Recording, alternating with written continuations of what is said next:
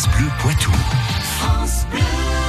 7h23, les histoires du Poitou avec Patrick Citeau qui se pose cette question ce matin. Pourquoi y a-t-il une rue de l'Angélique à Bessines dans les Deux-Sèvres? Eh bien justement, c'est la, la réponse et tout de suite avec Patrick Citeau au micro d'Yves Bénard que cette plante de la même famille que le persil et l'anis est emblématique de cette partie du marais poitevin. Hein. Elle y aurait été introduite par des moines au XIIe siècle.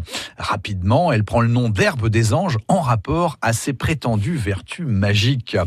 Cette herbe verte, longue, fine et riche en fibres guérirait entre autres les, les fièvres et la rage. Et la gueule de bois. Ah, ça, c'était pas précisé. au XIVe siècle, l'angélique est cultivée dans les monastères d'Europe centrale qui l'utilisent comme remède. L'histoire retiendra également l'usage qui, en effet, en 1603 à Niort, l'angélique est en effet utilisée pour lutter contre la peste qui sévit alors et provoqua la disparition d'un tiers de la population niortaise. Et quelles sont les autres utilisations de l'angélique eh bien, Au XVIIIe siècle, des religieuses de Niort auraient eu l'idée de confire l'angélique pour en faire des bonbons. Une recette qui perdure encore à notre époque, mais dont les secrets de fabrication sont a priori bien défendus. L'angélique se décline également sous d'autres d'autres formes, que ce soit des sorbets, glaces, pâtisseries, confitures ou crèmes.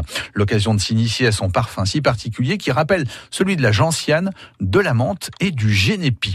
Elle est bien entendu la composante principale de la fameuse liqueur d'Angélique de Niort, pure ou en cocktail, un délice du palais à consommer bien entendu avec modération. Bon, quelles sont les autres particularités de l'angélique? Eh bien, l'angélique se présente un peu comme, comme la rhubarbe en fait. Hein. Elle peut atteindre jusqu'à 2 mètres de haut.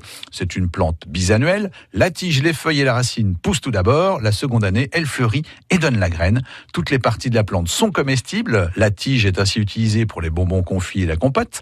Les racines, les graines et les feuilles sont notamment transformées en tisane, liqueur, huile essentielle et aromates. Il existe aussi tout un tas de recettes à base d'angélique pour passer de bons moments à table. Voilà, une, chronique qu'aimerait beaucoup euh, Didier Vergniaud. En tout cas, merci beaucoup à tous les deux. France Bleu.